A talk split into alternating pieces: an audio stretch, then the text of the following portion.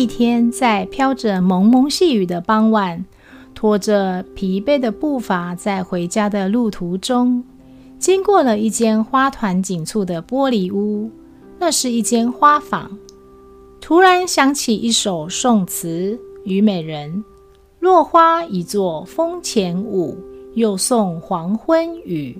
晓来庭院半残红。”唯有游丝千丈鸟晴空，殷勤花下同携手，更尽杯中酒。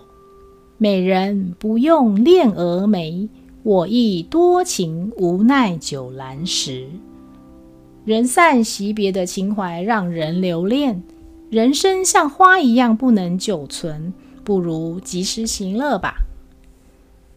在这间花坊的窗前，摆放了一些当季盛开的花卉，色彩鲜艳，黄色的小花朵吸引了我当时的目光。花朵盛开，宛如翩然起舞的黄衣少女。这就是文心兰。我记得文心兰的花语是快乐可爱，心中犹豫着是否买些文心兰回家，转换一下心情呢。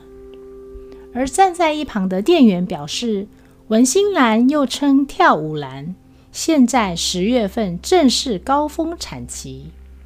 花的分枝性让单枝的花朵可达三四十朵，单朵小花的寿命长大约三十天左右，有着淡淡的花香味。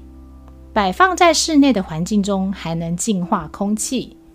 在店员一旁的补充说明之后。决定买下一大束的文心兰，结账后匆匆的赶回家，因为家中还有孩子等着我回家吃晚餐呢。在餐桌上，我们会闲聊白天的活动。孩子提到今天班上有同学生日，老师及同学们帮寿星祝贺、唱歌以及吃蛋糕。接着突然询问起他是怎么出生的。我想就以胎儿的发展开始讲起吧。小 baby 在妈妈的肚子里分三个时期成长：胚种期、胚胎期和胎儿期。第一个阶段是胚种期，就像播撒植物的种子在泥土上一样，是生命的开始阶段。接下来是第二期胚胎期。这个时候，身体的主要器官会逐渐形成，像是心脏、眼睛、手脚、消化道、脊椎和内脏。到了第三个阶段，是这个胚胎开始准备长大，胎儿在肚子内会有吸吮、握拳或踢的反射动作。肚子内的宝宝到了五个月大的时候，会开始生长毛发。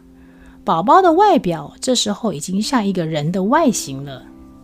胎儿在六个月的时候，眼睛已经发展完全，可以开合眼睛。